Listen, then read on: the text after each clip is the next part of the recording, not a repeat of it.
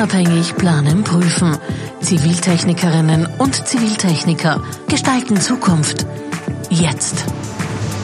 Willkommen zum 18. Jetzt-Podcast der Kammer und dem letzten Podcast in diesem Jahr 2023 der Kammer der Ziviltechnikerinnen, Architektinnen und Ingenieurinnen Wien, Niederösterreich und Burgenland, Eva Maria Rauber-Katarozzi.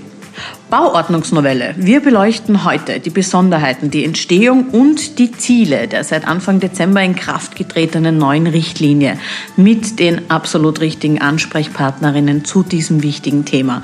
Ich begrüße seitens der Kammer die Vorsitzende des Ausschusses Bauordnung. Herzlich willkommen, Architekt DPLG Sophie Ronagi-Boldorf. Ebenso herzlich willkommen Vizepräsident der Länderkammer, Universitätsprofessor, Diplomingenieur Peter Bauer. Und wir freuen uns sehr über unseren heutigen Gast, Doktorin Cornelia Klugsberger. Sie ist stellvertretende Abteilungsleiterin und Leiterin der Gruppe Baurecht in der Stadt Wien, MA 64, rechtliche Bau-, Energie-, Eisenbahn- und Luftfahrtangelegenheiten. Herzlich willkommen. Schönen guten Morgen. Ich freue mich sehr, hier zu sein. Wir sprechen ja heute über die neue Novelle der Bauordnung, die letzten Donnerstag beschlossen worden ist im Landtag und demnächst, also in den nächsten Tagen, auch kundgemacht wird und in Kraft treten wird. Das ist eine umfassend große Bauordnungsnovelle und das Besondere an ihr, du hast es schon gesagt, ist die Entstehungsgeschichte. Also seit Jahrzehnten gab es so etwas äh, noch nicht wie diese Entstehungsgeschichte. Die Bauordnungsnovelle wurde angekündigt schon mit dem Regierungsprogramm der jetzigen Wiener Landesregierung. Und dazu gehörte eine Fachenquete, die hat stattgefunden im November des letzten Jahres, 2022 und lud 120 Personen in etwa ein, um die Ziele dieser Novellierung zu beleuchten, zu diskutieren, zu erklären und auch dann den Weg zu bereiten, um diese Novellierung in ein Gesetz zu fassen. Und wenn ich das noch sagen darf, ich freue mich ganz besonders, dass Frau Doktorin Glucksberger heute da ist, denn sie wäre jetzt nicht so entstanden, diese Bauordnungsnovelle, wenn nicht da hier im Hintergrund Frau Doktorin Glücksberger, die vielen Vorschläge, die eingelangt worden sind, die vielen Kritikpunkte, die vielen Änderungsanträge, wenn nicht sie die gesichtet, geklustert, analysiert und bearbeitet hätte. Ebenso herzlich willkommen in diesem Podcast unser Vizepräsident der Länderkammer, Universitätsprofessor, Diplomingenieur Peter Bauer. Schön, dass Sie hier sind. Ja, ich möchte mich dem äh, anschließen. Ich finde das auch wunderbar, dass man äh, im Vorfeld einer großen, wichtigen äh, Gesetzesänderung oder Novellierung, wie es die Wiener Bauordnung ist, ein Verfahren in der Öffentlichkeit abwickelt. Das versucht auch alle mitzunehmen, auch äh, die Sachverständigen einzubinden, äh, die hier sehr viel Wissen auch aus meiner Sicht eingebracht haben. Also dieser Prozess, den begrüßen wir sehr und wir hoffen sehr, dass er auch wiederholt wird. Ähm, über das Ergebnis werden wir dann hier sicher noch reden. Herzlich willkommen, Doktorin Cornelia Klugsberger. Schön, dass Sie heute hier sind. Das Besondere an dieser Bauordnungsnovelle 2023 ist ja unter anderem die Entstehungsgeschichte, wie schon kurz gehört. Wir haben auch im Plan äh, in unserer Kammerzeitung darüber berichtet. Und diese Entstehung der Bauordnungsnovelle ist Doktorin Cornelia Klugsberger intensiv eingebunden gewesen. Das heißt, in der Analyse, in der eben schon kurz angesprochenen Fachenquete. Und daher freuen wir uns besonders, dass Sie heute hier sind und mit uns äh, diskutieren werden. Herzlich willkommen. Herzlichen Dank für die Einladung und das Interesse an einem Blick hinter die Kulissen der Bauordnungsnovelle. Das finde ich sehr ähm, nett und wertschätzend, dass es hier Interesse gibt. Und ich freue mich, dass wir heute in diesem Rahmen darüber sprechen. Doktorin Klugsberger, Sie haben die Fachenquete im November 2022 vorbereitet. Und äh, zu diesem Zeitpunkt hatten Sie über die Umfrage im Juli und den Kontaktgesprächen schon viele Vorschläge zur Änderung und Verbesserung der Bauordnungsnovelle geklustert, wie Sie es gerade erwähnt haben. Können Sie uns einen kurzen Einblick in diese intensive Vorarbeit geben? Ja, sehr gerne. Vielleicht vorweg, ich habe das nicht ganz alleine gemacht natürlich. Also es klingt so, wie wenn ich da völlig alleine am Werk gewesen wäre. Meine Kolleginnen und Kollegen in der MA64 haben äh, wesentlich unterstützt. Auch die Kollegen in der Baudirektion waren äh, maßgeblich beteiligt, aber auch im ganzen ganzen Magistrat, aber dazu kommen wir vielleicht später noch. Ja, also am Beginn des Prozesses, es hat ja schon viele Vorschläge aus früheren Novellen gegeben, also die sammeln wir ja laufend, also die hat es gegeben und dann gab es am Anfang äh, im ersten Halbjahr 2022 einen Aufruf an, an die Kammern, an Interessensvertretungen, konkrete Vorschläge einzubringen, äh, wo sollen Schwerpunkte liegen. Wir haben Gespräche geführt Und es waren dann bis zum äh, Juni 2022, also diese erste Deadline sozusagen, wo man die Vorschläge einbringen konnte, um die 200 Vorschläge vorliegen, haben die mal grob gesichtet in Themencluster zusammengefasst, dass man eben einen Überblick bekommt, was sind so die wichtigsten Themen oder wo kommen die meisten Vorschläge, in welche Richtung gehen die.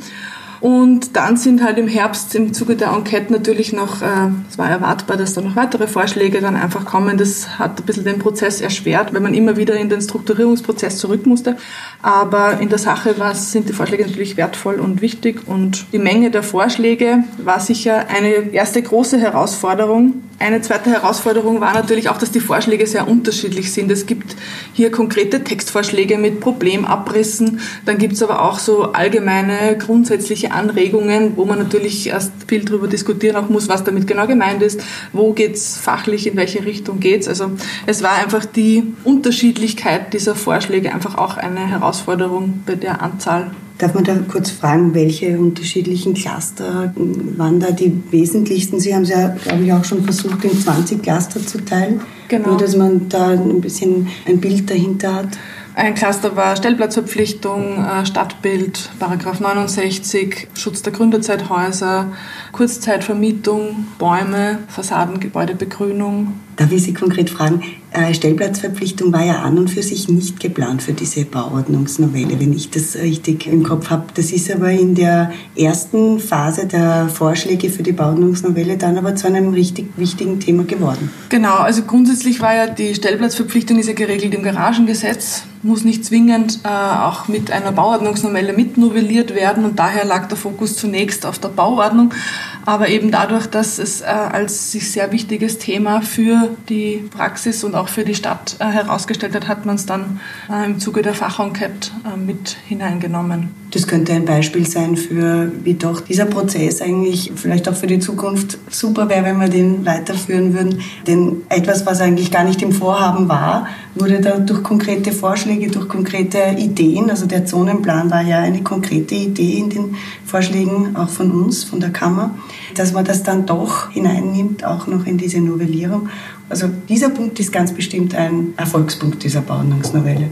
Das heißt, Politik und Verwaltung auf Ihrer Seite, seitens der Kammer, ich schaue zu unserem Vizepräsidenten, Stichwort Praxis, Verwaltung und Bau, Klimawandel. Wie sehen Sie das? Äh, bei aller Wertschätzung für den Prozess und natürlich auch wirklich positiven Outcome, man kann da sicher auch noch anfügen, äh, dass auch Beiträge zur Entsiegelung jetzt in der Bauordnung stehen. Das soll man auch nicht vergessen.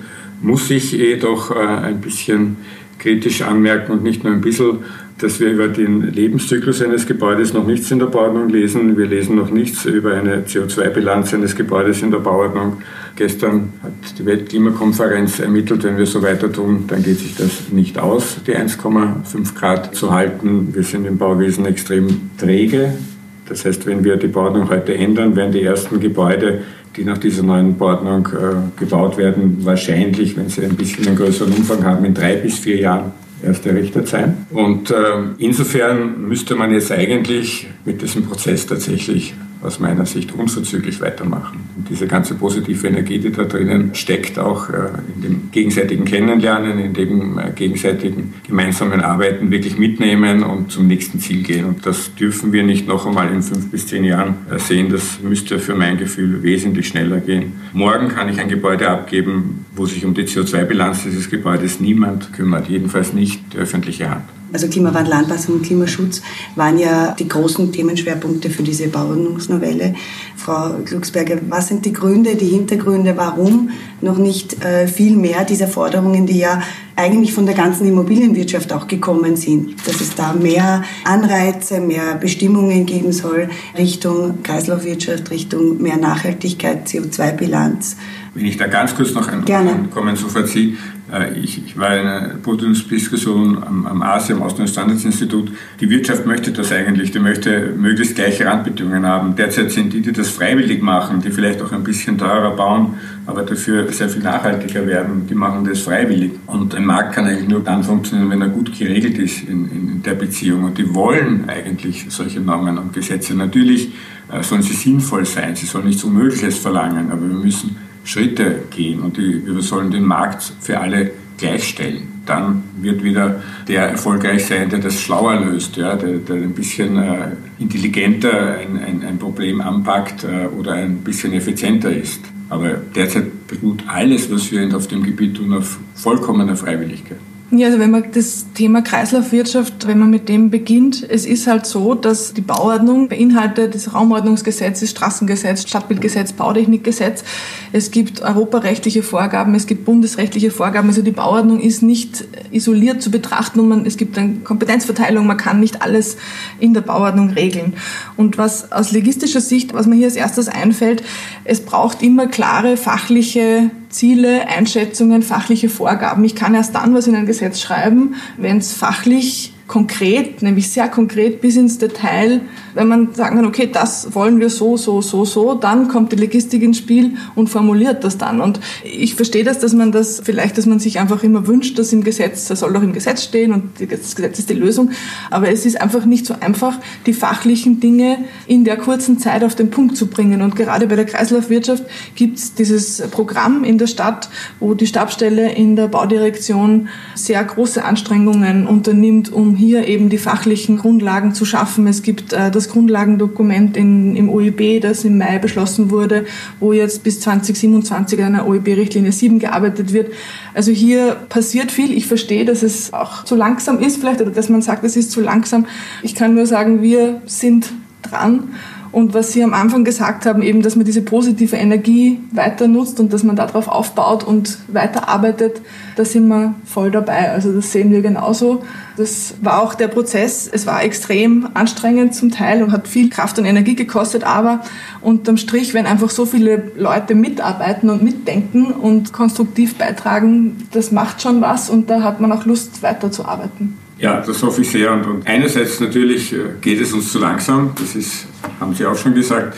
Andererseits sehe ich sehr wohl, äh, dass gerade die Stadt Wien hier wirklich jetzt enorm Kompetenz aufbaut. Die hat auch die Kraft, äh, solche Dinge wirklich umfassend zu analysieren und Schlüsse daraus zu ziehen und dann auch umzusetzen. Und wir hoffen halt, dass es jetzt nicht so ist, jetzt haben wir die Bauordnungsnovelle geschafft, jetzt ist wieder, man versteht das ja auch nicht, irgendwann muss auch irgendwie der, der Stressabfall da sein und, und dann möchte man sich ein bisschen ausruhen. Aber gerade auf dem Thema müssen wir alle gemeinsam, da sitzen wir alle in einem Boot, nämlich das heißt Welt, ja, dieses Boot, auf dem wir sitzen, da müssen wir einfach wirklich mit viel, viel Druck weitermachen. Und das Kammer bieten wir uns natürlich auch an, hier auch entsprechend mitzuarbeiten, gerade weil das eben ohne Fachkompetenz nicht geht. Wir werden irgendwann einmal ermitteln, sollten irgendwann ermitteln, wie viel CO2 darf in einem Gebäude stecken, damit es nachhaltig ist, damit wir nur mehr eine Erde pro Jahr verbrauchen, nicht drei, wie es derzeit in Europa der Fall ist. Doktorin Glucksberger, Sie schätzen ja, habe ich mir in der Recherche flüstern lassen, das Unabhängige und das Konstruktive an Ziviltechnikern und Ziviltechnikerinnen. Kritik ja, ist ja auch, wie wir heute mit den Vertretern hier in der Kammer äh, merken, natürlich auch die Aufgabe der Vertreterinnen in der Kammer. Wie gehen Sie persönlich mit der Kritik um? Ich versuche sie nicht persönlich zu nehmen. Es gelingt mir mal besser, mal schlechter, aber es wird besser. Für mich ist es einfach ein großes Spannungsfeld, weil ich sehe, wie viel Arbeit da hineingesteckt wird, wie viel konstruktive Zeit hier ähm, investiert wird. Bei der Menge an Dingen war mir einfach immer wieder bewusst, okay, man kann nicht alles jetzt im Zuge dieser Novelle so perfekt lösen, wie es sein sollte. Das war immer so ein, das ist immer im Hinterkopf gewesen. Das ist wahrscheinlich immanent mit diesem Thema. Es ist uns die Lust nicht vergangen und wir werden da weiter arbeiten und hoffen auch weiterhin auf die Unterstützung und die Zusammenarbeit mit der Kammer. Zu den einzelnen Novellierungspunkten, vielleicht kann man da ein bisschen genauer eingehen. Wir haben vorab ja auch miteinander ein bisschen gesprochen ich hätte mir jetzt gedacht, zum Beispiel Paragraph 118, da haben wir konkrete Fragestellungen zu der Formulierung in der Fassung des Entwurfs äh, gestellt. Und im Zuge der, ähm, Überarbeitung mit Hilfe dieser Fragestellungen konnte festgestellt werden, so ist der Eindruck nach außen entstanden, dass es zwar auf der einen Seite, also Magistratsdirektion und auch äh, MA 64, das Ziel zwar ganz klar vor Augen waren, aber wenn man dann die Kritik der, und die Überlegungen der Kammer mit berücksichtigt hat, es dann doch noch eine Nachschärfung gebraucht hat um klarzustellen, wie muss man das formulieren, dass es auch dann hier ankommt.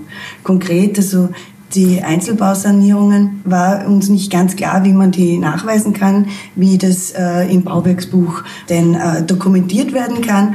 Und die Novellierung nach der, also quasi nach der Entwurfsfassung, die Überarbeitung geht auf das ein. Also es wird nicht anders gehen, als dass man zuerst ein Sanierungskonzept macht und dann diese Einzelbauteilsanierungen entsprechend diesem gesamten Sanierungskonzept umsetzt und auch dann dokumentiert, dass man das also so gemacht hat.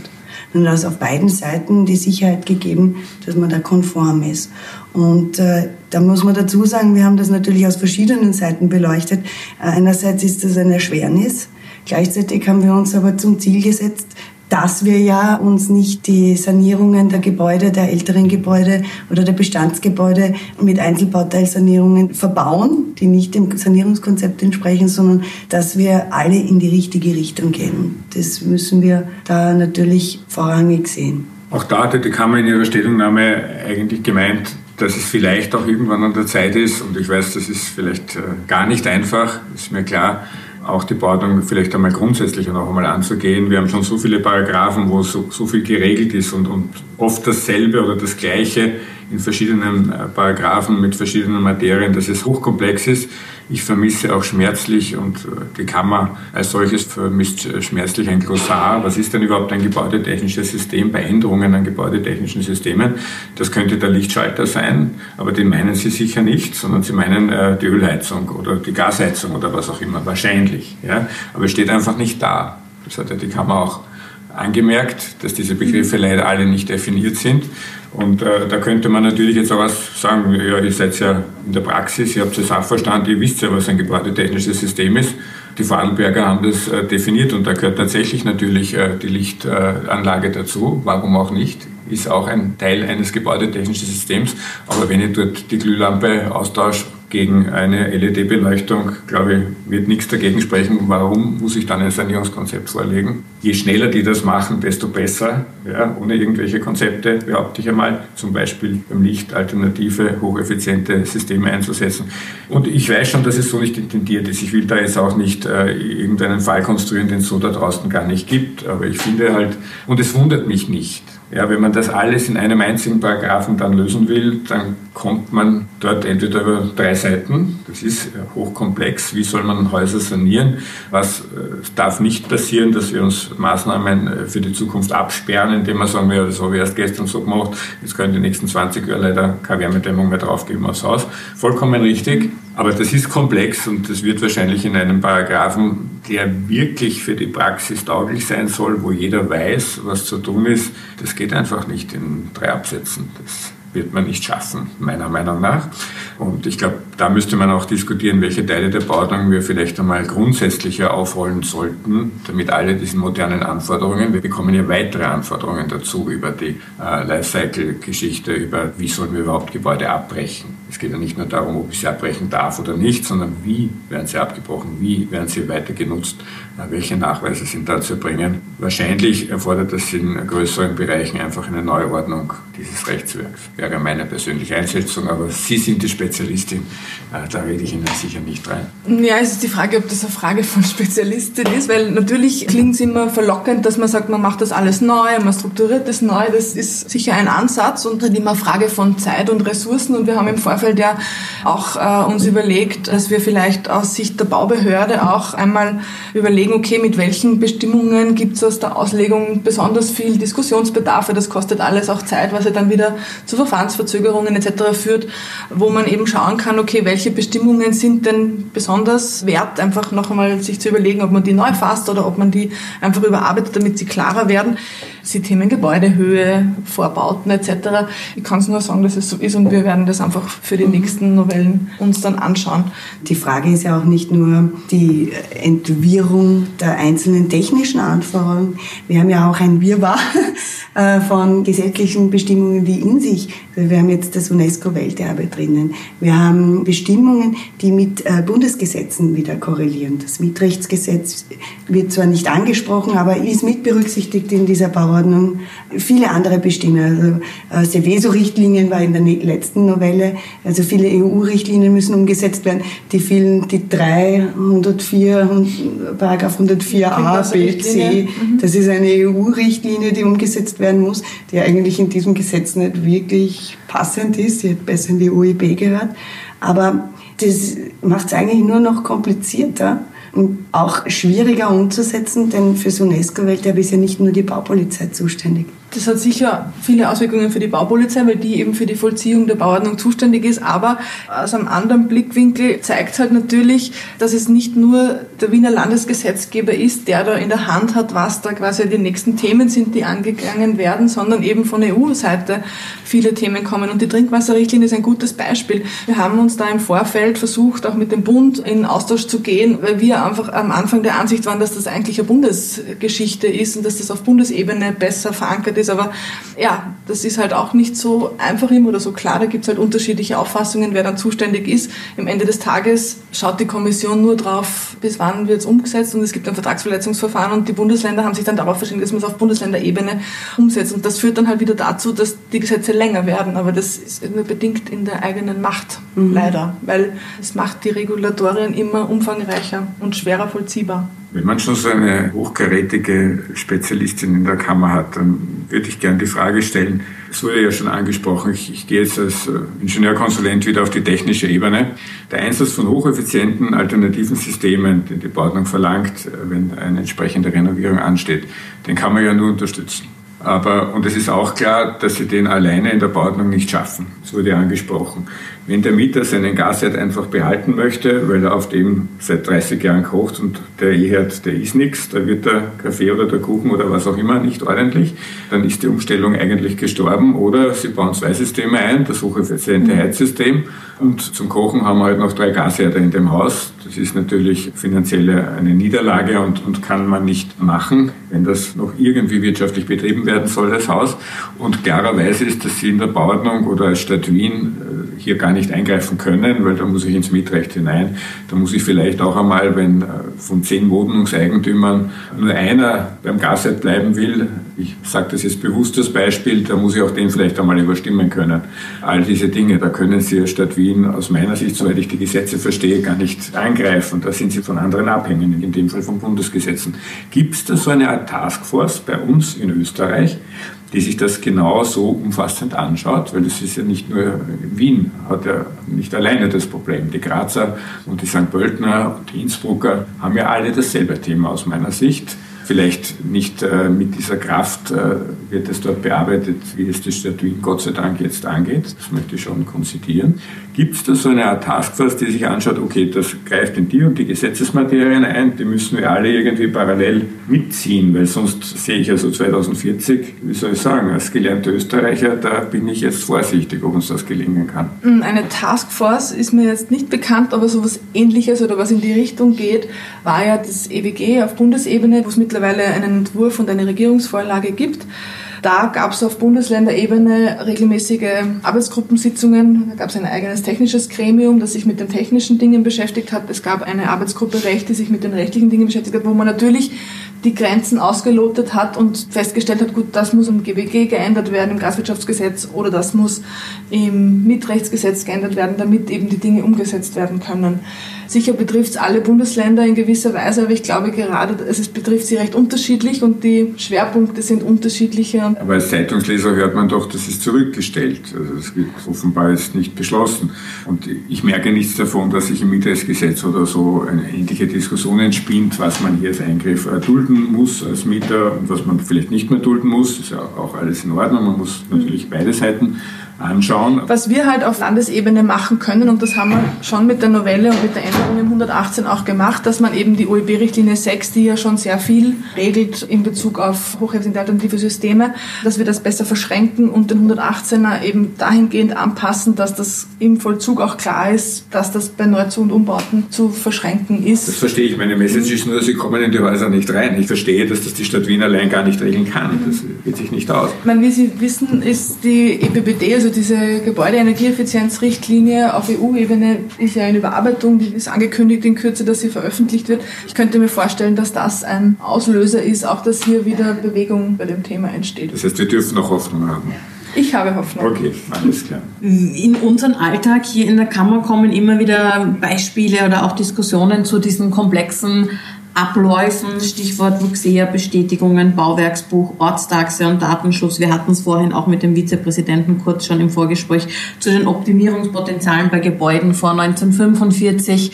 Was hören Sie da am öftesten, wenn man das so fragen kann? Was, was kommt da am meisten, wird an Sie herangetragen? Also in, in den Kontaktgesprächen mit der Kammer wird regelmäßig eben diese Wuxea-Thematik angesprochen mit den, im Zusammenhang mit den Einreichunterlagen, wo jetzt im Zuge der Vorbereitungsarbeiten auch an einer Lösung gearbeitet wurde wurde. Die hat es leider am Ende dann nicht in die Bauordnung einfließen können, weil ähm, die IT einfach noch nicht so weit war, dass man das im Gesetz so verankern konnte. Aber es wird auf Vollzugsebene umgesetzt werden, sodass es hier zu Erleichterungen kommt. Es ist einfach so, dass die Themen ja bekannt sind oder man weiß, okay, da gibt es ein Problem. Es ist die Lösung einfach nicht einfach und gerade das ist ein Beispiel, dass man eben auch nicht nur auf Behördenebene das alleine lösen kann, sondern dass man dann wieder eine IT-Lösung braucht und das hängt vieles voneinander ab und das macht es einfach komplex. Aber zumindest das Thema Wuxea ist, glaube ich, schon zum Teil verbessert, und es, ja. und es äh, geht noch weiter in die Richtung. Ich habe das Gefühl, diese Bauordnungsnovelle wird ja nicht von uns bestimmt, sondern von Politikern dann im Landtag. Und äh, diese vertreten wieder ihre Wähler. Und es muss erst einmal bei der Bevölkerung überall angekommen sein, das Thema, die Sorge, die Angst, dass es dann einen Eingang überhaupt ins Gesetz findet. Da, wo sehr viele Anstrengungen passiert sind in dieser Bauordnungsnovelle, ist sicher eines davon die Kurzzeitvermietung. Viele Menschen machen sich Sorgen, dass in Wien die Wohnungen, die eh schon knapp sind, dann auch nicht als Wohnraum zur Verfügung stehen, sondern der Kurzzeitvermietung und damit nicht den Wienern zur Verfügung steht. Und da wurden halt extreme Anstrengungen gemacht und damit haben sie ja glaube ich, sehr, sehr viel zu tun gehabt. Einerseits hat die MA 37 noch viel mehr zu tun. Sie muss jetzt die Daten der Kurtaxen auch mit äh, beachten und äh, ob die Wohnung, die da vermietet wird, über 90 Tage vermietet worden ist. Und datenschutzrechtlich ist das auch nicht einfach. Ja, die Idee der Verschränkung mit der Ortstaxeverpflichtung bei der Kurzzeitvermietung war eigentlich, dass es eine Erleichterung für die Vollziehung sein soll, weil einfach damit klar ist, das ist eine touristische Vermietung, da entsteht eine Ortstaxepflicht und somit muss die Baubehörde nicht quasi hingehen und jemand auf frischer Tat ertappen, was einfach extrem ressourcenintensiv ist und auch nicht Aufgabe eines Werkmeisters in der MA37 ist.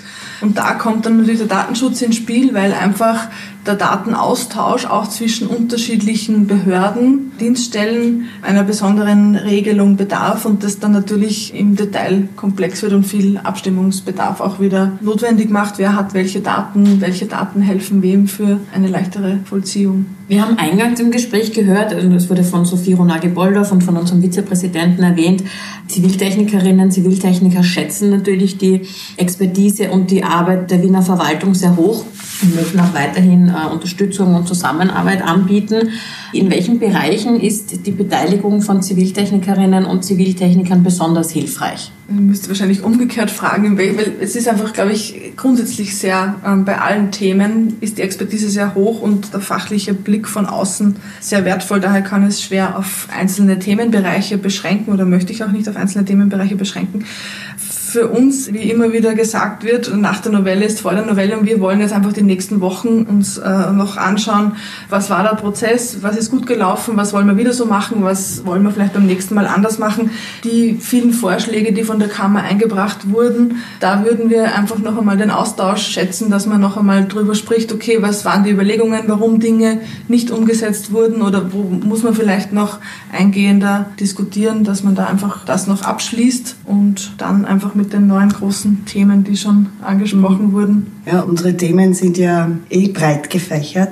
eines, äh, Peter Bauer als Ingenieur macht uns als Architekten ja den, auch ein bisschen den Vorwurf, dass wir hinsichtlich der Stadtbildthemen uns da mehr einbringen sollen. Mhm. Und äh, wir sind ja der Meinung, dass uns auch dafür auch das Werkzeug gegeben werden soll. Also wie gestalten wir denn die Stadt? Was sind die architektonischen Qualitäten, die städtebaulichen und architektonischen Qualitäten, die in Zukunft in der Bauordnung auch verankert sein müssen, damit wir das Werkzeug haben, aus unserer wunderschönen Stadt auch weiterhin eine qualitätsvolle und lebenswerte Stadt auch auf Architekturkultur, baukulturmäßiger Sicht äh, zu schaffen. Das ist ein wichtiges Thema. Und äh, wie auch der Peter schon gesagt hat, ähm, Klimaschutz äh, ist das ganz wichtige Thema.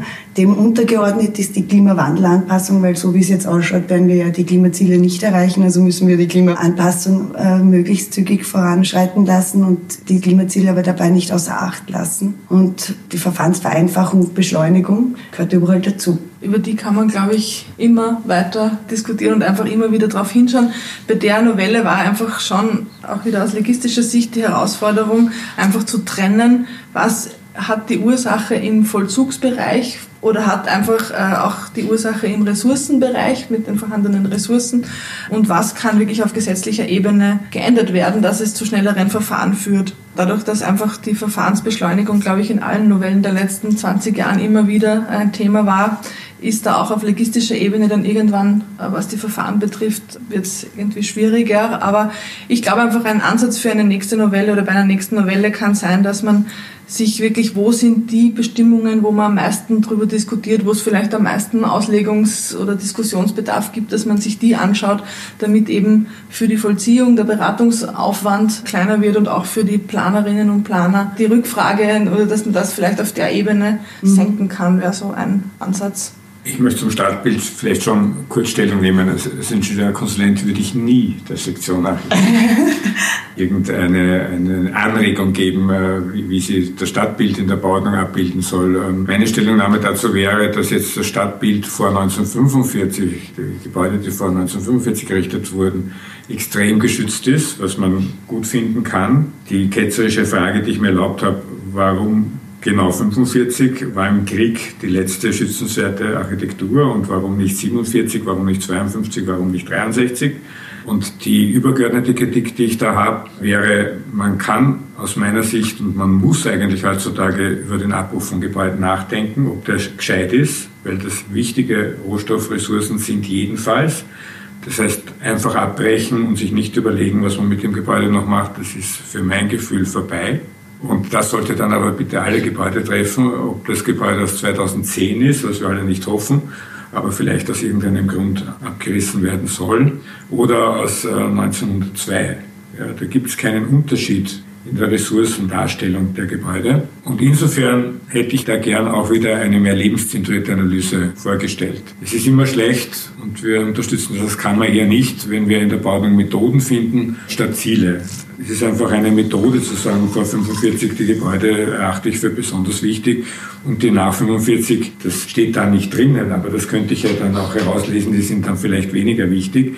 Das Ziel muss doch sein, zu beweisen, dass das Neue, was ich dort plane, oder das Umgebaute oder das Zugebaute nachher besser ist für die Umwelt als das Gebäude vorher. Und wenn man das so formulieren würde und wenn man da vielleicht noch Messlatten hineinlegt, also sprich, du musst mindestens die und die Zielwerte erreichen, damit nicht eine Kleinigkeit an Veränderung vielleicht schon äh, ausreicht und das aus anderen Gründen tatsächlich nicht angemessen ist.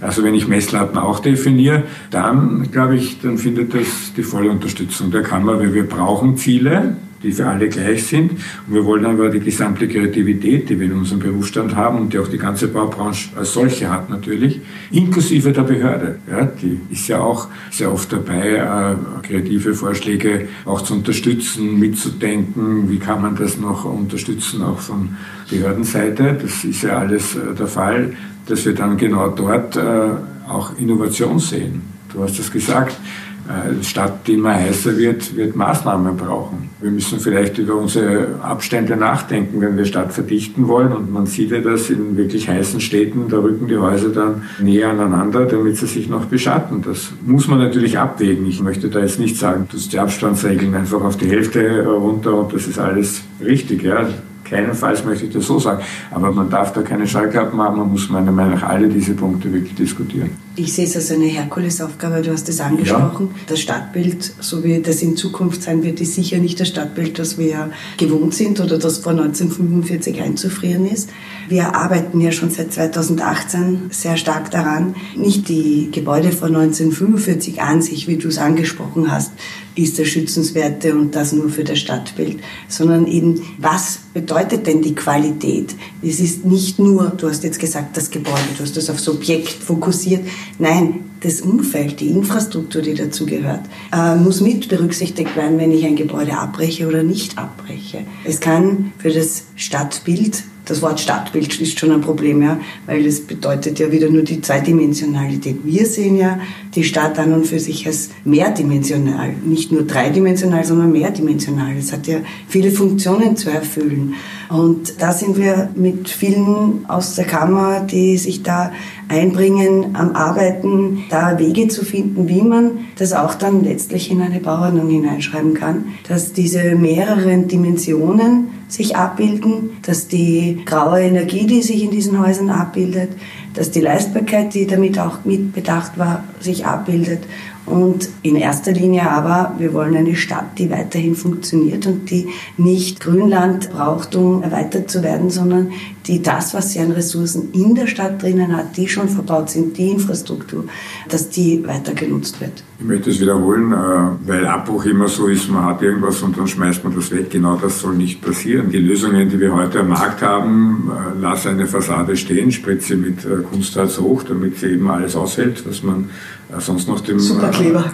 Ja, mehr oder weniger. Und die CO2-Bilanz darf man sich dann in Wirklichkeit nicht anschauen. Ja. Und, und ich möchte mich, wie gesagt, auf die Ebene der Stadtbilddiskussion nicht einlassen. Da gibt es sehr viel Befugtere als mich. Aber was uns als Kammer auch fehlt, ist auch ein Abwägungsparagraf. Man kann immer nur das vorhandene Stadtbild beurteilen, aber nicht das, was vielleicht neu durch das neu geschaffene Haus besser wird. Diese Abwägung ist nicht möglich, weil sie in der Bauordnung gar nicht vorgesehen ist.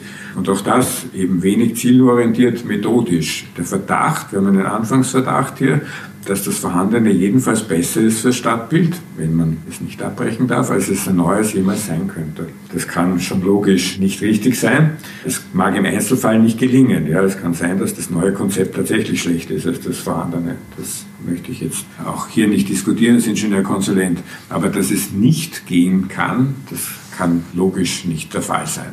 Es muss auch Entwürfe geben, die besser sind als das Bestehende. Also das ist vielleicht jetzt aber ein gutes Beispiel. Also wir haben eine Herkulesarbeit, ja? die ist noch ja. nicht bewerkstelligt. Und dazu müssen wir aber auch die Gesellschaft mitnehmen. Derzeit ist, glaube ich, der Boden noch nicht wirklich fruchtbar für solche Ideen. Das ist eine lange Arbeit, deswegen sage ich Herkulesarbeit dazu. Aber ich glaube, in dieser Bauordnungsnovelle ist, ich glaube, da ist Ihre Mitarbeit ganz wesentlich dabei gewesen, nach der Begutachtungsphase ja doch der Paragraph 69 hinsichtlich des Bestandsschutzes verändert worden. Da ist eine zusätzliche Möglichkeit des Abweichens hinzugekommen. Vielleicht, weil wir so intensive ähm, Gespräche geführt haben und Vorschläge gemacht haben. Also mit dem neuen Paragraph 69 Absatz 3a können wir jetzt auch Ausnahmen beantragen, die dem Bestand dienlich sind? Naja, es ist ähm, der Begutachtungsentwurf ist, das steht am Ende des großen Prozesses, wo man irgendwann sagen muss, zu dem Zeitpunkt muss einmal ein Entwurf, der politisch getragen wird, veröffentlicht werden. Und dann gibt es halt natürlich die Möglichkeit, die Öffentlichkeit einzubinden oder die wird eingebunden. Und ich habe schon oft gehört, so, naja, bringt das überhaupt was, dass man dann noch was einmeldet? Steht eh schon alles fest, ist eh schon alles ausgemacht. Aber ich glaube, dieser Prozess, wie es jetzt gelaufen ist, zeigt, dass es eben schon was bringt, dass man da einfach seine Bedenken oder Anregungen einbringt. Die werden gelesen, werden ernst genommen und führen auch, wie man am Beispiel von Paragraph 69, am Beispiel von Paragraph 85, Paragraph 118 sieht, zu einer Veränderung. Man kann jetzt sagen, naja, warum habt ihr es nicht gleich so gemacht und so in die Begutachtung geschickt? Ja, es ist eben ein Status quo zu einem bestimmten Zeitpunkt. Es war ein umfangreiches Projekt und ja, es wäre schön, wenn es perfekt in Begutachtung geschickt werden könnte. Das ist leider nicht die Realität und von dem her glaube ich, ist es trotzdem eine gute Sache, dass man einfach die Begutachtung noch einmal nutzt, um hier die Qualität zu verbessern und eben den Bedenken aus der Praxis. Und es waren ja nicht nur Bedenken, es waren ja sehr viele positive Rückmeldungen, auch die bestätigt haben, dass es in die richtige Richtung geht, dass es sinnvolle Dinge sind, die hier umgesetzt werden, dass das Begutachtungsverfahren eben diesen Stellenwert hat und hier ein großer Hebel auch noch ist im Gesetzgebungsprozess wie Sie es jetzt gesagt haben, es gehört zum Prozess dazu, dass man mit der Begutachtung auch noch Verbesserungen in die Bauordnungsnovelle in den Entwurf hineinnehmen kann. Wir sind eigentlich bis zum Beschluss, es sind ja zwei Abänderungsanträge gekommen. Genau, genau. Ja, in dieser Stunde der Bauordnungsnovelle heute, dieses Gespräch, das wir geführt haben, zum Abschluss ähm, Dezember 2023, jetzt rund um Weihnachten noch dazu. Vielleicht gibt es ja für einen 2024 einen Wunsch, einen Appell, was jetzt, hier und heute noch gesagt werden muss, weil übermorgen geht's ja weiter, nicht? Sophie Ronage-Woldorf.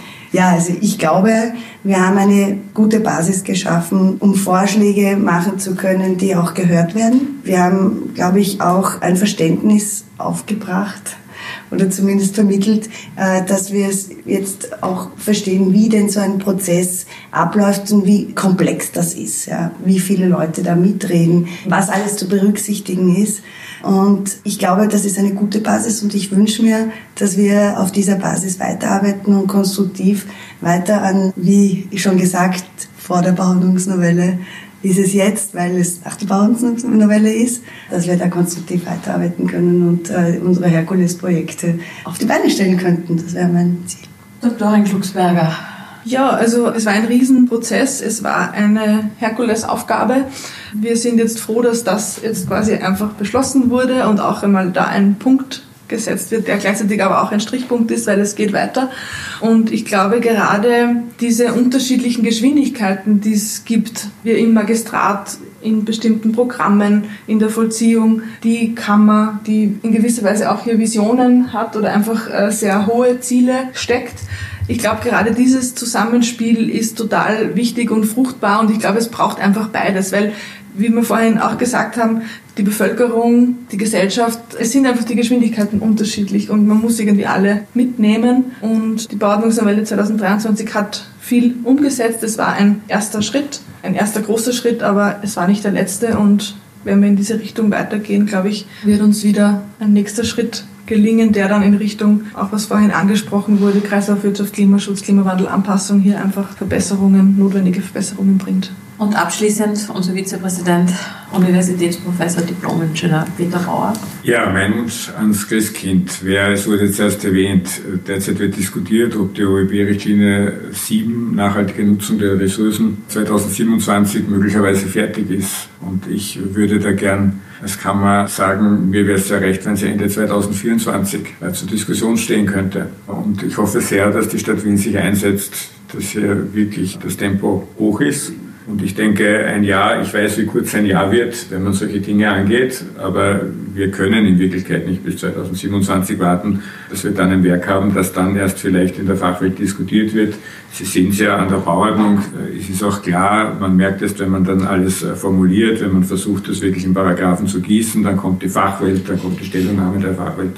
Das sind Prozesse, die auch noch etliches an Zeit brauchen. Das heißt, äh, wenn wir da nicht bis Ende des nächsten Jahres wirklich einen sehr, sehr tragfähigen Entwurf haben, dann sehe ich für 2027 schwarz. Äh, und insofern gefällt mir das nicht. Ich höre seit zwei Jahren, dass 2027 die OP-Richtlinie 7 kommen wird, aber da braucht man Meilensteine dazwischen, wie ich Ihnen nicht erzählen muss. Sie wissen das genau. Und ich hoffe sehr, dass wir da vielleicht auch gemeinsam den Druck aufrechterhalten können, dass an diesem Werk ernsthaft gearbeitet wird in Österreich. Wir sind ja in Wien nicht alleine auf der Welt. Vielen Dank. Danke für Ihre Zeit, danke fürs Gespräch, danke Ihnen draußen fürs Zuhören, fürs Reinhören. Ja, frohe Weihnachten, einen guten Rutsch und wir hören uns wieder, ganz bestimmt, 2024. Tschüss, auf Wiedersehen.